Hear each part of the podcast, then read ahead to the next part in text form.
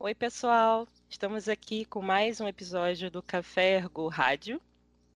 Hoje a gente vai falar sobre o trabalho dos professores na pandemia.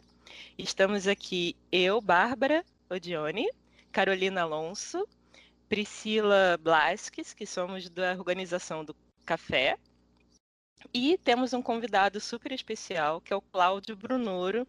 Eu vou passar a palavra para ele se apresentar. Olá, pessoal do Café Ergo. Muito obrigado pela oportunidade. É sempre um prazer receber convites como esse para a gente poder falar sobre o trabalho, aquilo que nos, enfim, que nos faz sentido, aquilo que nos engaja, tanto na nossa atuação profissional quanto até na nossa própria vivência. Sempre um prazer. Uh, me pediram para me apresentar. Então, eu sou Cláudio Brunoro, meu, eu tenho, eu sou fundador do Instituto Trabalhar, é, é um, um, ambiente que a gente traz para pensar, refletir e transformar o mundo do trabalho das organizações. Então, para nós, é putz, esse assunto né, em que a gente entende em que o trabalho é central na vida das pessoas é fundamental. Meu, eu tenho toda uma experiência voltada para a ergonomia da atividade psicodinâmica do trabalho. Inclusive, a minha tese de doutorado foi voltada para pensar organizações sustentáveis, né? ou seja, o que seriam organizações que permitem que as pessoas encontrem sentido e propósito no que elas vivenciam profissionalmente falando, ou seja, como criar contextos favoráveis, né, pensando institucionalmente, organizacionalmente, para que as pessoas possam se desenvolver, para que o trabalho seja algo saudável. E obrigado pelo convite mais uma vez, Bárbara. Nossa, gente que agradece você estar tá aqui pensando, refletindo sobre o trabalho com a gente, né? Então, Cláudio, a gente é, tem discutido aqui no Café Ergo os efeitos da pandemia no trabalho. Então, a gente já discutiu a questão dos efeitos da pandemia no trabalho da saúde, no SUS, os projetos que foram se desenvolvendo a partir das demandas da pandemia. E um dos tópicos assim que, que surgiu para a gente nessa discussão é exatamente o trabalho dos professores. Primeiro, porque somos, em grande parte, a equipe do Café Go, somos de professores efetivos. A Priscila não é professora hoje, mas ela já foi professora substituta. É, é, sempre é convidada para dar aula em pós-graduação, então ela é professora também. É, e, e, dessa transformação abrupta, né, que foi a transformação do trabalho é, dos professores. E a gente queria trazer à luz essa, é, é, essas transformações, discutindo um, um pouco o impacto é, do sofrimento que essas transformações causaram. Legal. Acho que primeiro, parabéns pela iniciativa. Eu acho que, enfim, gerar reflexão sobre o trabalhar é, é fundamental e, e, claro que no momento desse é, tão atípico, tão né, de ruptura, é, mais ainda, né? Porque falar é algo fundamental, né? Para a gente também poder pensar, poder refletir. Eu, eu começo junto com vocês aí nesse preâmbulo que vocês trouxeram, pensando que é, em qualquer universo do trabalho ou até para, enfim, na, na vida como um todo, o que nós nos deparamos é com uma situação de medos e incertezas, né? E frente ao medo e à incerteza, a gente não sabe como fazer, às vezes, como agir, né? E, e quando a gente pensa na, na vivência do professor, vem aquela responsabilidade, ou seja, pensar em educação, algo que é tão nobre, tão importante para a sociedade, e como fazer dar continuidade. Né? Acho que essa é uma pergunta importante. A, a grande questão que fica é de uma hora para outra, ou seja, quando a gente pensa, né, e claro que nós estamos falando de diferentes níveis educacionais, né, desde a educação infantil até o ensino superior e a, a pós-graduação, tanto o lato sensu quanto o estrito sensu, então é difícil a gente ter uma fala que, claro, é abrangente a todos, mas eu vou tentar ser o mais genérico possível, mas certamente, né, tanto no universo público quanto no universo privado, as realidades são distintas. Mas acho que a gente pode trazer alguns elementos que é do trabalhar, né? Por exemplo, acho que tem um elemento fundamental que aconteceu a todos, pegou a todos, que é a perda da maestria. O que, que eu quero dizer com isso? Aliás, essa é uma verbalização do professor Lertz Nelvar, né, num dos, é, em que ele pôde fazer, né, num dos encontros do, do Instituto Trabalhar, em que ele trouxe essa discussão e foi uma reflexão bem interessante, né? Ou seja, se de uma certa forma a gente pode entender que existe um conteúdo a ser transmitido, ou um elemento, né, uma, um conhecimento técnico, por assim dizer, dentro do saber fazer do, do professor, também tem a questão pedagógica e também tem a questão do vivido. Ou seja, como é que eu vivencio a sala de aula, como é que eu experimento a interação do processo de ensino-aprendizagem e com que ferramentas eu faço isso. Né? Ou seja, ferramentas não só no sentido uh, objetivo da palavra, mas também num sentido sutil, no sentido imaterial. É, quais são as minhas estratégias, como é que eu saco a turma, o aluno, no olhar, né? Ou seja, aquele olho no olho para perceber em que momento eu preciso diferenciar minhas estratégias, mudar minha forma de dar aula. E isso a pandemia colocou todos os professores à prova. De uma hora para outra, a gente perde a interação presencial e mais um desafio, né? Ao mesmo tempo, a gente também perde a possibilidade uh, de um planejamento já feito, ou seja, quando a gente é professor, nós estamos quase que com se o curso é anual ou se o curso é semestral, como eu disse, é claro que depende de que nível educacional nós estamos falando, mas em geral isso está com uma certa coapropriação, ou seja, quais são os temas, quais são as temáticas, de que maneira os assuntos vão ser evoluídos, quais vão ser as metodologias ativas que vão ser utilizadas e qual que vai ser a, a trilha, né? não necessariamente o trilho, por assim dizer, mas o percurso tem-se uma ideia né? E o vivido e, o experimentado de, situações anteriores nos ajuda, né? Eu, a gente costuma falar, né, que depois que a gente fala essa frase, ela fica um tanto quanto óbvia, né? Mas a gente só aprende a fazer as coisas fazendo, né? Um exemplo que eu costumo dar é que, por exemplo, nessa pandemia, o meu filho, né, o Arthur, né, que agora está com seis anos, ele aprendeu a andar de bicicleta. Mas imagina eu, por exemplo, ó, vou ensinar o Arthur a andar de bicicleta. Arthur, é fácil pega a bicicleta, põe o pé no pedal e se equilibra. Como é que a gente vai ensinar equilíbrio para uma pessoa que nunca experimentou o equilíbrio? E aí vem a frase: a gente só aprende a fazer as coisas fazendo. E é justamente esta situação abrupta que nos colocou à prova como professores. Puxa vida, mas eu sequer já me experimentei por vezes, muitos professores, né, no ensino tão continuado por tanto tempo, se experimentou no modelo online. Não que ele seja ruim ou pior, mas ele é diferente. Ele não foi experimentado num primeiro momento. E claro, depois eu vou falar de todos os outros desafios que aconteceram. Mas a primeira questão que eu volto é a perda da maestria. Eu tenho que aprender novamente a fazer algo que já estava incorporado num certo modelo presencial. E isso pega todo mundo. E isso não tem jeito. Claro que alguns mais rapidamente, alguns para os repertórios já existentes de anteriores, outros por trocas, mas claro que a familiaridade com as ferramentas tecnológicas pesa. E não só a familiaridade, que recursos que eu tenho, porque por vezes, se eu era um professor de escola em que a presencialidade era o tom, a tônica, talvez eu sequer tenha um computador preparado para poder estar em casa dando essa aula, ou com uma conexão interessante. Ou pior ainda, talvez até o professor tenha, mas os, alunos que fazem a aula acontecer, porque a aula não é feita simplesmente do professor, e claro que é de uma interação e uma construção viva. Tem muitas peças para serem colocadas nesse momento e, inevitavelmente, fica aquele sentimento de quem vai fazer a entrega é o professor. Então, o sentimento de fracasso, por muitas vezes, é muito grande. Né? A sensação de, puxa, não sou eu que não estou fazendo, e aí é até uma questão importante para a gente pensar, né? como é que a gente se constrói isso como uma discussão social? Como é que a gente constrói isso como algo em que, claro, o professor é uma peça fundamental desse processo, mas tem outras questões para serem debatidas. Com que ferramentas, que com suporte, com que ajuda. Mas, claro, uma pandemia que pegou a todos de uma hora para outra abruptamente, que não dava nem tempo. Aliás, quando a gente estava se acostumando com uma certa realidade, vinha uma novidade, vinha um novo pensar, vinha uma nova diretriz, vinha uma nova restrição, por vezes, e aí, como lidar com tanta coisa junto e misturada? Né? E pior ainda, com todos, por vezes, na sua casa, no seu, na sua perda de sua geografia, ou seja, sem até poder trocar com os outros, ou com trocas muito direcionadas à tela, né? quer queira, quer não, não são trocas, são difíceis de serem feitas, trocas sinceras, trocas que a gente vai falar sobre, puxa, eu não sei como fazer, como é que você está fazendo? Ou seja, trocas que são de fato profundas, né? em que a gente pode falar sobre esse vivido, né, e trocar esse vivido e aprender com o outro, porque quer queira, quer não, certamente o trabalho foi intensificado, porque puxa, precisa prepará-la de um modelo diferente, precisa encontrar novas estratégias. Se eu nunca soube fazer, como é que eu vou aprender?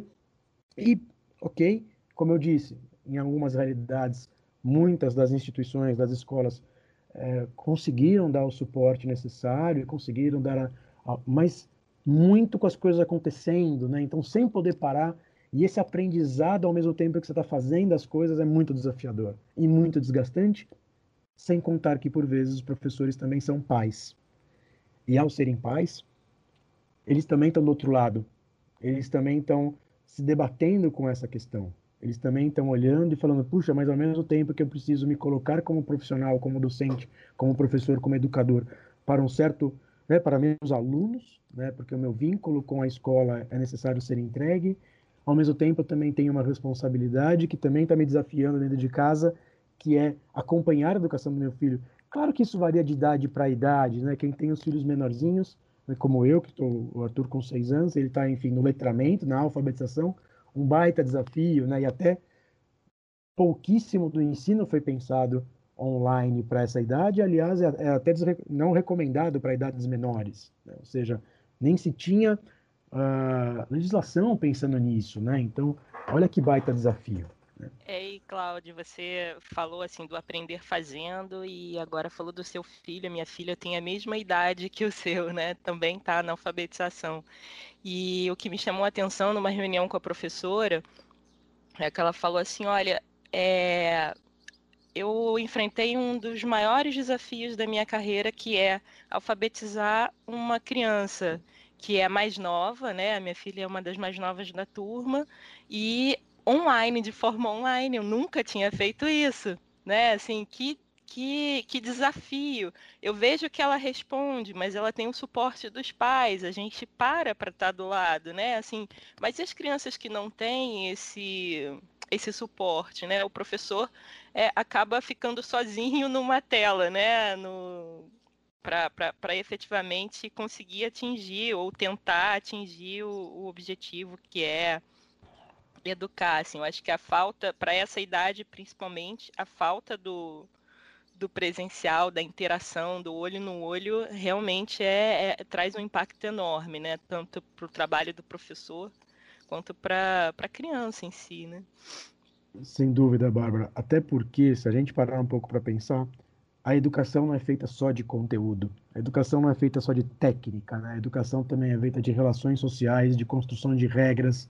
Ela, ela, ela, ela, ela tem muito mais e, e a pandemia mostra isso para gente, né? O quanto a gente diminuir a educação para simplesmente uma transferência de conteúdo, a gente percebe como a gente está diminuindo a importância e a, a relevância não só para o aspecto da ação de um indivíduo, mas também de um coletivo e de uma sociedade. Né? Tem, tem algumas. Outro dia eu ouvi um termo muito bacana, né? É, é preciso uma tribo para educar uma criança, né? Então é interessante perceber que certas sociedades elas se pensam justamente nisso, né? Até os, os mais velhos, né? Os mais experientes de uma tribo dando, né? Todo o aprendizado e contando todas as histórias, mas olhando a dimensão coletiva do que é a educação, né? E de uma certa forma foi isso que foi colocado para a gente, claro, com diversos desafios, porque ao mesmo tempo que os pais, pelo menos nessa idade, como a gente está colocando, né, Bárbara, eles também estão precisando dar apoio para os filhos, porque tem certas questões aí, então, tecnologias que precisam dar um suporte e precisam trabalhar, mas eu, eu olho também como é, alguém que também está do outro lado da moeda como professor nos aspectos. Imagina isso, né? Olha que oportunidade ímpar que a gente como pai tem de poder saber o que é a alfabetização dos nossos filhos, porque quer queira, quer não, a escola presencial não, nos distancia desse processo. Claro que talvez isso seja vivido com sabores diferentes para pais distintos, né, em que isso se atina mais ou menos, mas como educador, eu acho que esse foi um presente que eu tive muito bonito, né, de ver o meu filho aprendendo, com todos os desafios do mundo, e que ao mesmo tempo que ele estava aprendendo, eu estava em reunião, eu estava fazendo meu trabalho, não estou dizendo que foi fácil, tá? Mas tem as suas coisas bonitas para serem percebidas também. Desafiador, desafiador, não estou dizendo que é fácil. É, eu acho que também se cria uma parceria, né, entre os pais e, e, os professores, né, assim, de... E eu acho uma, uma coisa que eu vi muita gente falar, né, assim, é valorizar o trabalho do professor, né, porque a gente está nesse distanciamento e parece que você julga que é uma coisa fácil e não é. Quando o pai né, entra no, no circuito para para dar o suporte, aí você vê o quanto que é difícil, né, o, o, o trabalho do professor, o quanto que eles que, que é preciso é, conhecimento que a gente não tem, né? E o professor tem, ele domina isso, né? Então, eu acho que essa valorização do professor, principalmente da, das, das fases iniciais, é um ponto importante, né? Que, que esse, esse momento trouxe. Né? Sem dúvida, Bárbara. E até nos coloca numa reflexão de que escola ou educação, o ensino, o processo de ensino-aprendizagem não é uma prestação de serviço ela se faz numa relação de serviço, ela é algo construída. Nós, nós não somos clientes de escolas, né? Nossos filhos não são usuários, né? Eles, a escola se constrói, é uma comunidade, né? E talvez esse seja um, um, um aspecto interessante que a pandemia nos traz, né? Ela, ela, ela é muito mais do que simplesmente sentar na cadeira, né, no modelo presencial e ficar ouvindo ou escutando conteúdo. Ela tem um papel muito mais importante. Então, eu acho que ela coloca aí, né, escancaradamente essa questão de que ela tem diversos interlocutores, sim. E não é simplesmente um lugar em que, porque se paga uma mensalidade ou, se, porque é um, é, um, é um universo público, deixa-se a criança ali e ela vai se formar um cidadão. Não é uma entrega simplesmente de responsabilidade individualizada, mas algo que pode ser construído coletivamente.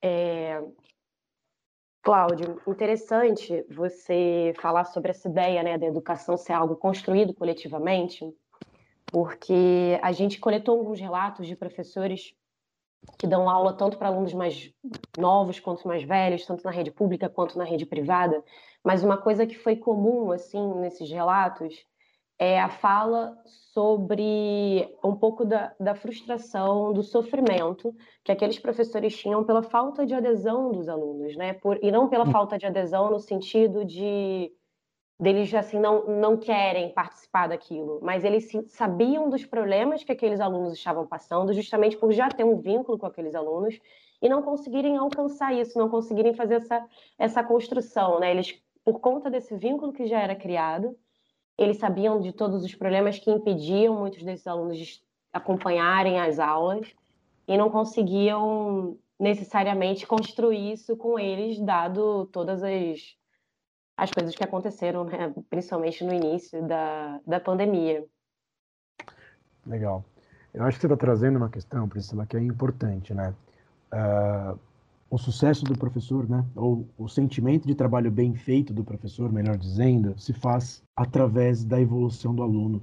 Então, é interessante a gente perceber, né, que uh, a gente vai se sentir como professor com um sentimento de dever cumprido quando a gente vê o outro num processo de ensino-aprendizagem. Né? Então, toda a questão que você está trazendo, né, de é, de vínculo, né, por assim dizer, de aproximação afetiva, é o engajamento. Né? O como eu me engajo, o quanto eu uso o meu corpo, a minha inteligência, a minha criatividade e o quanto isso, obviamente, faz sofrer.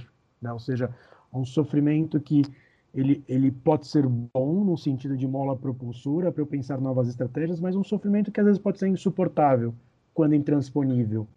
Então, é, são diversas situações difíceis de serem colocadas como na totalidade, mas de maneira geral, colocando um pouco as questões que vocês trazem, né, de, das, dos depoimentos que vocês coletaram, são interessantes, né, e o desafio, né, porque, primeiro, como a gente colocou no começo, né, lidar com ferramentas em que, puxa, são novas para a minha experiência profissional.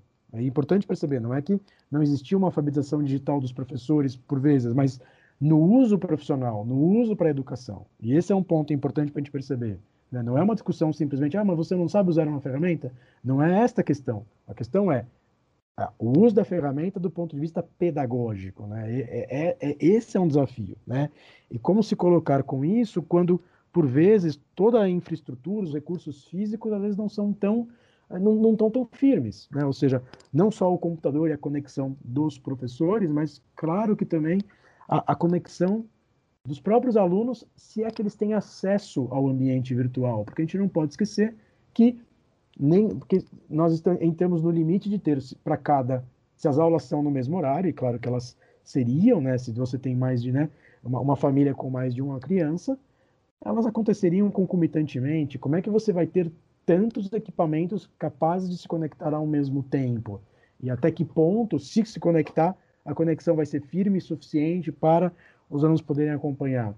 Mais do que isso, né? Quando a gente fala de diversas pessoas conectadas no mesmo ambiente, vem o enorme desafio que é todo mundo se ver, todo mundo poder abrir a câmera, ou seja, não ter simplesmente o áudio, porque a aula não é feita simplesmente de som, a aula é feita de muito, muitas outras interações, né, tangíveis e intangíveis, e aí ligar a câmera de todo mundo é um baita desafio, né, pensando do ponto de vista agora tecnológico, por assim dizer, mas a limitação tecnológica ela traz enormes desafios para a interação ser construída na aula, porque puxa, por vezes a, o, o professor vai colher no olhar do aluno se tudo está indo bem e com e, falar sem ter o outro, do saber que tem o outro, simplesmente é, uma, é um conjunto de telas pretas, né? Ou seja, uma sequência de não pessoas. Vocês até sabem, deve ter alguém do outro lado, mas você perde feedback, você perde retorno.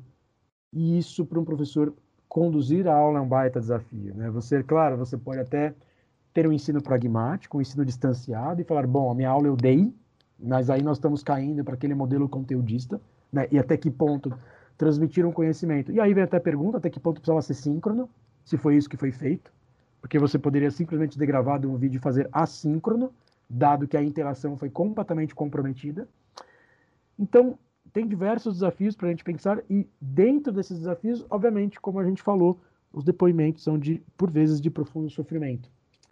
Um outro ponto que acontece, inevitável, é a intensificação do trabalho, porque eu tenho que preparar uma aula que eu não, não eu estava já com ela preparada no modelo presencial, eu tenho que pensar no novo modelo, no novo formato, ou se eu vou optar por gravar, porque pelo menos se eu gravo a aula, em algum momento o aluno vai assistir, porque é uma estratégia desde que eu uso essa como é, essa estratégia como uma parte da, né, do processo, né, e não ela como na sua é, por inteiro, claro que eu vou ter momentos de pré-aula muito maiores, às vezes do que a própria aula em si, né? Esse é um desafio. E o pós-aula, né? Como é que eu acompanho os alunos? Isso eu, isso, isso eu não quero perder nenhum, eu, eu vou cair no limite de fazer um acompanhamento individualizado, ou vou criar estratégias de acompanhar os alunos com alguns recursos de, enfim, de ferramentas de comunicação. De qualquer forma, o trabalho se intensifica, ou pelo menos ele não é na mesma quantidade que era antes. Isso é inevitável. É, e até um dos, né, dos depoimentos, os relatos, eles falam assim, ó, a gente se juntou para tentar aprender, para tentar dominar essa ferramenta que muitos de nós não conhecia.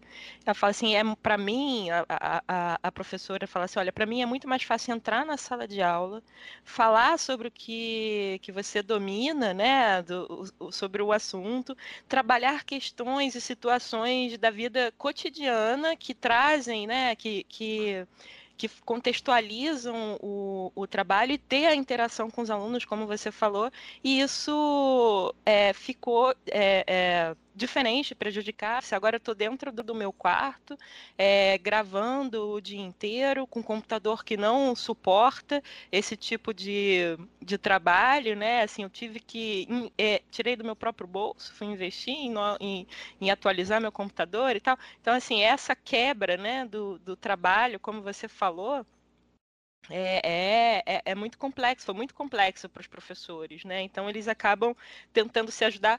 É, os, alguns né, não tinham experiência nenhuma com o uso de, de, de ferramentas digitais, de computador, né? Então tiveram que se reinventar, mas de uma forma muito abrupta, né? Você está falando de um ponto que é interessante a gente refletir até anterior à pandemia, Bárbara, porque se a gente parar para pensar, por exemplo, né, quando a gente está falando dos diferentes níveis educacionais, é, ensino infantil ele acontece coletivamente. Ou seja, tanto a professora, né, enfim, a polivalente, né, a professora de turma, né, cada, cada, em cada geografia aqui do Brasil tem um termo para falar sobre essa professora, mas tem a, tanto a professora que fica com a turma, quanto as professoras vai, especialistas, né, que de uma certa forma tem algum conhecimento específico em música, em línguas, em movimentação, educação física, enfim.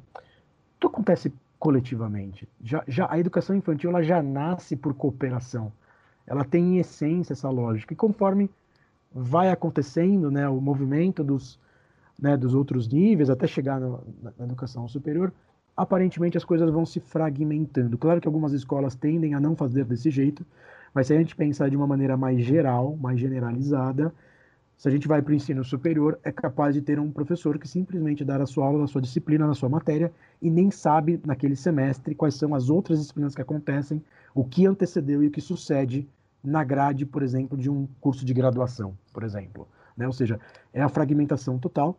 E aí a gente não está falando de pandemia, acho que é importante fazer esse, essa reflexão. E isso exacerbou na pandemia, porque se por um lado eu já tinha um trabalho individualizado, por assim dizer, porque apare... é, é, e aí como é que, eu ia dizer com individualizado? Por mais que eu esteja estivesse né, presencialmente em sala de aula com um monte de alunos, profissionalmente eu estou solitário.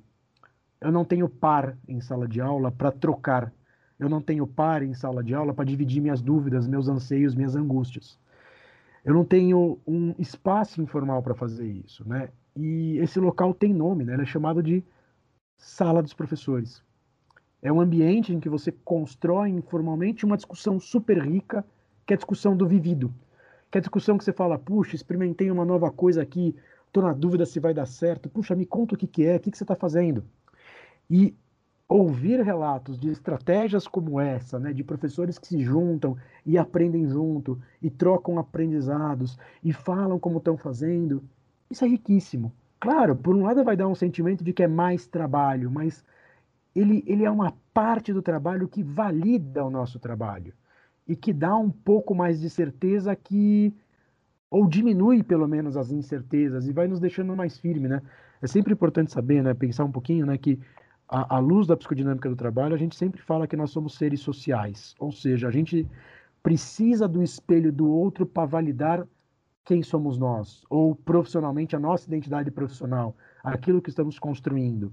Então, um trabalho, claro que nós não estamos falando necessariamente de vários professores na mesma turma, isso seria também interessante e tem muitas é, escolas e ensino superiores estão fazendo isso, né? Pelo menos alguns semestres mais colegiados de professores dando aula para uma única turma. Mas estamos falando dos bastidores. Estamos falando assim do, do que a, a, a, ser professor é mais do que sala de aula. Sala de aula, claro, ela é ali que a gente tangibiliza tudo, mas tem todo um preparo, tem toda uma discussão, tem toda uma vivência profissional importante para ser pensada.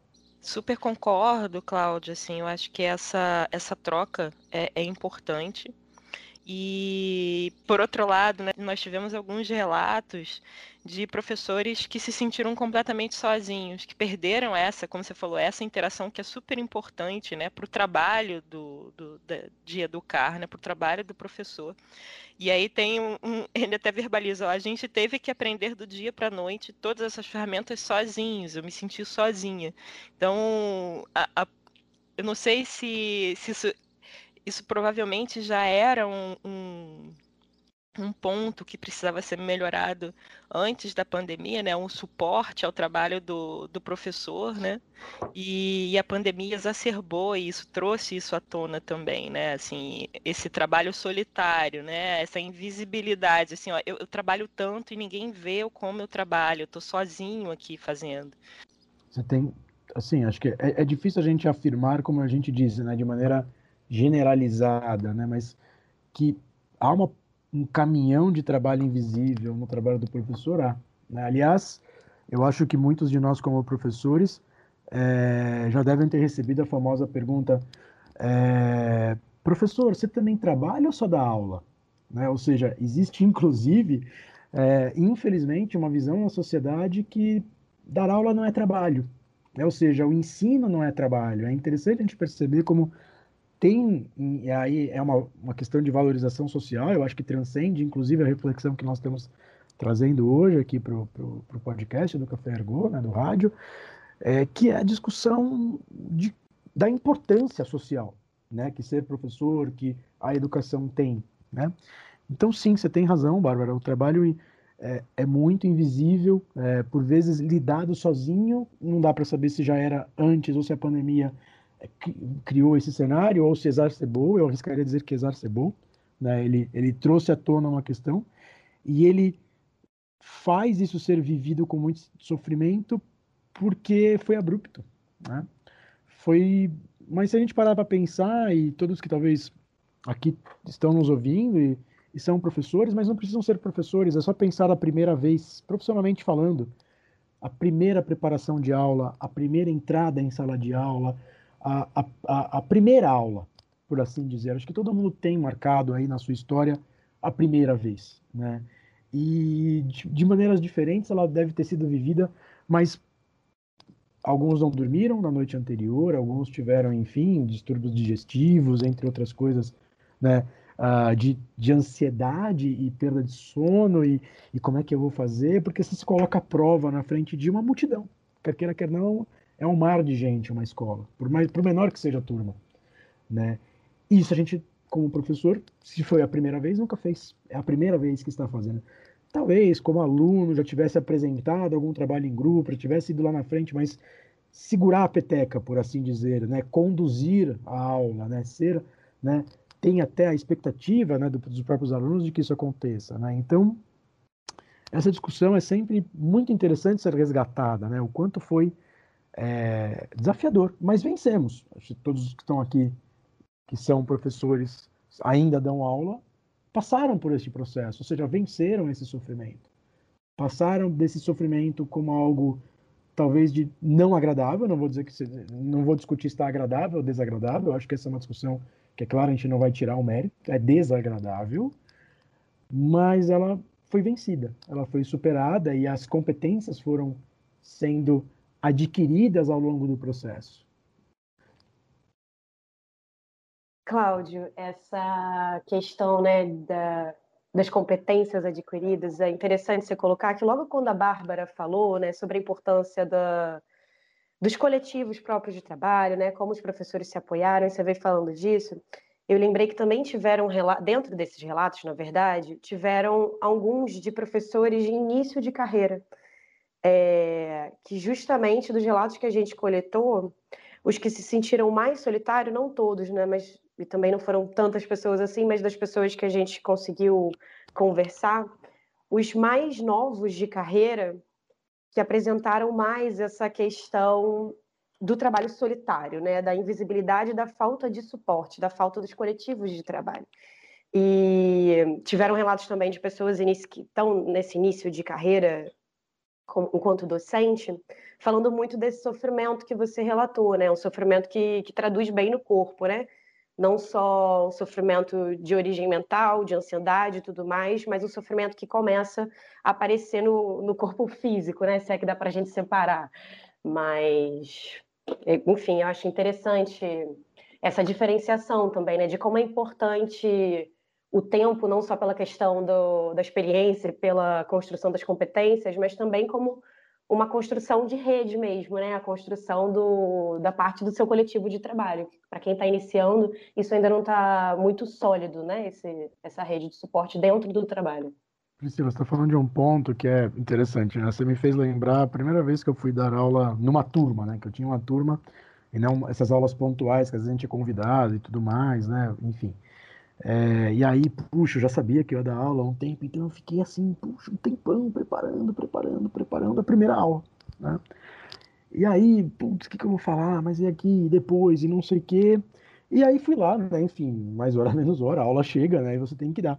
E você dá a aula, tudo mais, e enfim, você sai com aquela sensação que foi uma meleca, né? Que não foi bacana, que não foi legal, que puxa vida, e perdi os alunos, meu Deus do céu. Mas o primeiro sentimento que eu tive após a aula foi pensar assim: ai caramba, semana que vem tem a segunda aula e eu preciso preparar a segunda aula. E aí é interessante perceber que quando você está no início de carreira, é, às vezes você não tem nem clareza de quais são os.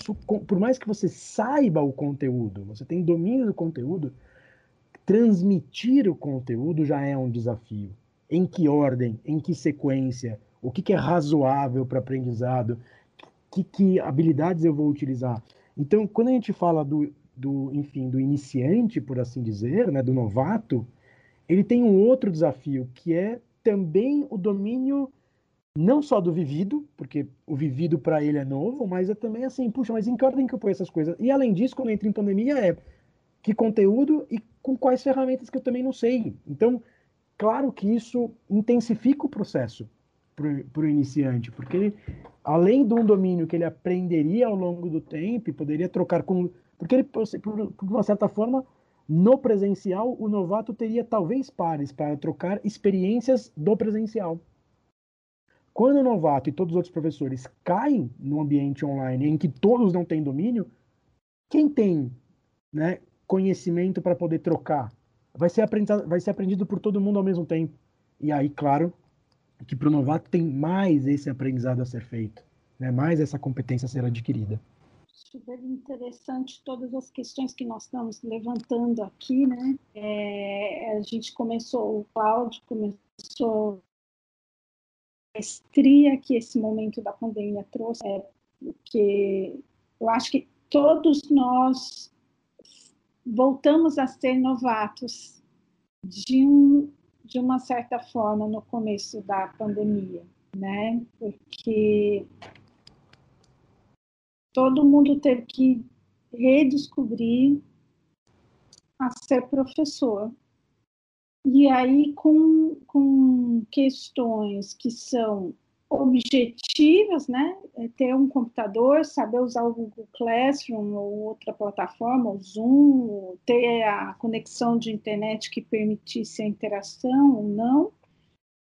E, mas é, me interessa muito também as questões subjetivas, né? A perda do coletivo, que estrutura meu trabalho, que a gente nem para para pensar, né? O, Cláudio falando da sala do professor, eu fiquei pensando como é importante a salinha de professor, as caronas. Eu estou falando muito da minha experiência, assim, né? Sou professora, então às vezes o momento que a gente troca é na ida, na volta da universidade, que voltamos juntos e, e vamos juntos.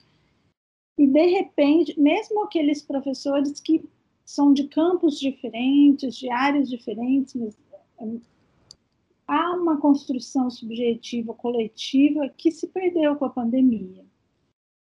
E, e tudo ao mesmo tempo, e sem repertório, porque assim, eu sou professora há bastante tempo, mas eu fico pensando assim, eu já passei por outras situações difíceis, mas para essa situação eu não tinha nenhum repertório.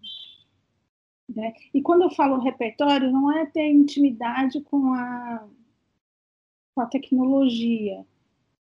É, é um pouco disso que o Cláudio estava trazendo nessa, nesse último momento. É, é, é, saber, é saber o que, que eu vou fazer. Né? Parece que a gente perdeu esse referencial Tá, preparei a primeira aula antes, antes eu sabia, o semestre vai começar, vou me organizar dessa forma. E eu sou professora universitária, mas eu creio que, de um modo geral, isso afetou todos os professores, né? Acho que, Carol, você está fazendo uma reflexão, acho que por isso que eu comecei a discussão com medos e incertezas e da maestria que eu trouxe para vocês, porque esse é um ponto para a gente refletir, né? O quão sem chão profissionalmente os professores ficaram, né? E não por culpa deles. Eu acho que esse é um ponto importante aqui, né? Nós não estamos aqui trazendo, poxa, mas você tem que aprender. Não, muito pelo contrário, é um desafio coletivo, é um desafio que juntos somos mais fortes, né? E quando você traz a discussão do sentido do trabalho, é muito nas trocas que a gente valida o nosso trabalho, né? É muito nos espaços informais que a gente consegue dividir com outro colega, com um par, e contar o que nós estamos fazendo. E ele traz, puxa, que interessante isso que está fazendo. Eu nunca tinha pensado de fazer desse jeito. E olha que legal, ao mesmo tempo que ele valida né, e reconhece o nosso trabalho, ao mesmo tempo ele aprende uma nova forma de fazer. Porque é isso, né? quer queira, quer não, vamos tirar um pouco a pandemia da conversa, mas os professores estão sendo, se debatendo há muitos anos com a discussão de metodologias ativas. E quer queira, quer não. Aliás, a gente já sabe que a gente precisa reinventar o ensino. A educação está tá, tá, tá chamando para a gente, né? E não vamos discutir se é uma questão geracional ou não, mas esse é um ponto menos importante. Mas o ponto que eu falo é como é que um professor que tem anos de experiência num certo modelo, num certo formato, sozinho vai absorver uma metodologia ativa e vai passar a fazer diferente? É muito sofrido fazer isso. Não que não seja possível, Mas se ele puder trocar, se ele puder ouvir alguém que já experimentou, poder contar os trupicos, poder contar os caminhos das pedras, poder falar como é que deveria, poxa, vai por aqui, vai por ali, olha, eu tentei assim, toma cuidado, porque ó, você vai usar essa ferramenta, ó, e pode ser que ela não funcione. Com... Puxa vida, olha quanta gente encurta o caminho para todos. Ou seja, é uma questão até de inteligência, se a gente for pensar do ponto de vista social, que as coisas sejam coletivas. Mas, infelizmente, por vezes, a, o dimensionamento do trabalho é feito de uma maneira pragmática. Quantas aulas você dá é o quanto eu vou retribuir para você. Né? E aí começa a entrar num, numa discussão pragmática não de trabalho, começa a entrar numa discussão de emprego. E não é isso que nós estamos falando, nós estamos falando de trabalho. Trabalho é muito mais do que emprego. Trabalho é aquilo que, que nos engaja, trabalho é o que a gente põe de vivo, é o que a gente adiciona naquela situação. E é essa discussão que precisa ser ressignificada, a importância que tem o trabalho na vida das pessoas, a importância que tem para a instituição, a importância que tem para a sociedade. Então, esse é um ponto fundamental para a gente refletir. E, importantíssimo Café está tá, né, tá tendo esta preocupação. Cláudio, muitíssimo obrigada pela sua participação. Eu acho assim, a gente não, não traz é, respostas aqui no, no, podcast, né? A gente é, provoca reflexões, não tem essa finalidade de finalizar o episódio e temos uma receita, não, mas às vezes é só lançar luz a questões que nos incomodam, nos tocam e precisam ser é, mais debatidas, não ser mais discutidas. É, e foi muito bacana poder contar com você hoje para nos ajudar a refletir sobre essa questão do trabalho do professor na pandemia. Cláudio, além do, da, do Instituto Trabalhar, fala um pouco da Jornada dos Inquietos. Claro. Uh, eu sou idealizador da Jornada dos Inquietos. Ela tem uma, um percurso que é, por vezes, as pessoas estarão em dilemas profissionais. Elas vão estar com inquietudes, elas vão estar se perguntando sobre caminhos possíveis ou novas oportunidades, enfim. Elas estão se perguntando para onde ir ou como testaram algo que elas querem testar, por exemplo, que a gente chama de lado B. Eu já conheço tanta coisa, por exemplo, mas eu não sei como é que eu posso me aprimorar em algo que não é necessariamente a minha atuação profissional, mas eu quero construí-la para no futuro sê-la. E aí, essa é a discussão. Então, o que a gente traz, Jornada dos Inquietos, a gente se encontra toda segunda-feira. Né? A gente tem um evento aberto por mês para quem não é da rede e as outras segundas-feiras do mês é para quem faz parte da rede.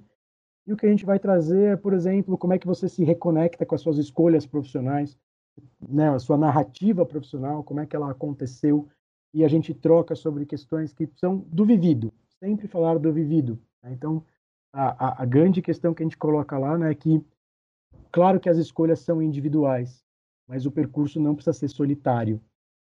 E esse é o ponto que a gente tem como proposta de ressignificar sentido e propósito no trabalho. Aí não mais para as organizações, porque para as organizações a gente atua no Instituto Trabalhar, e na Jornada dos Inquietos, para as pessoas que estão com esses dilemas profissionais.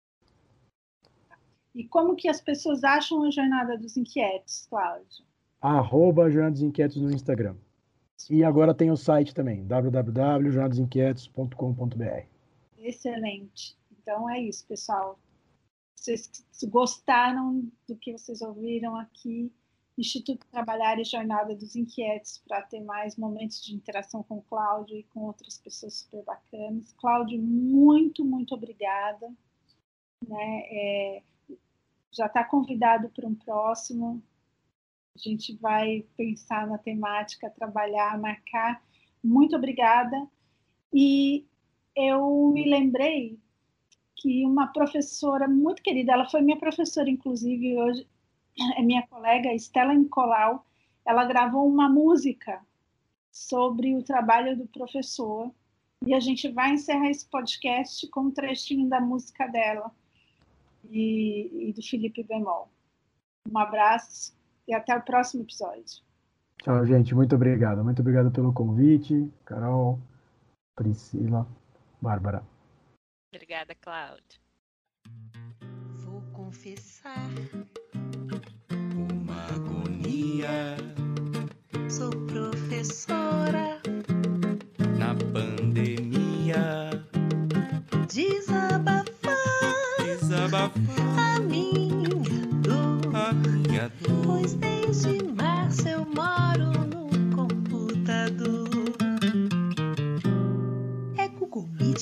síncrona e assíncrona. É uma novela pra compartilhar a tela. É um aluno que não liga o microfone. Abre essa câmera e me diga o seu nome. Desabafar, desabafar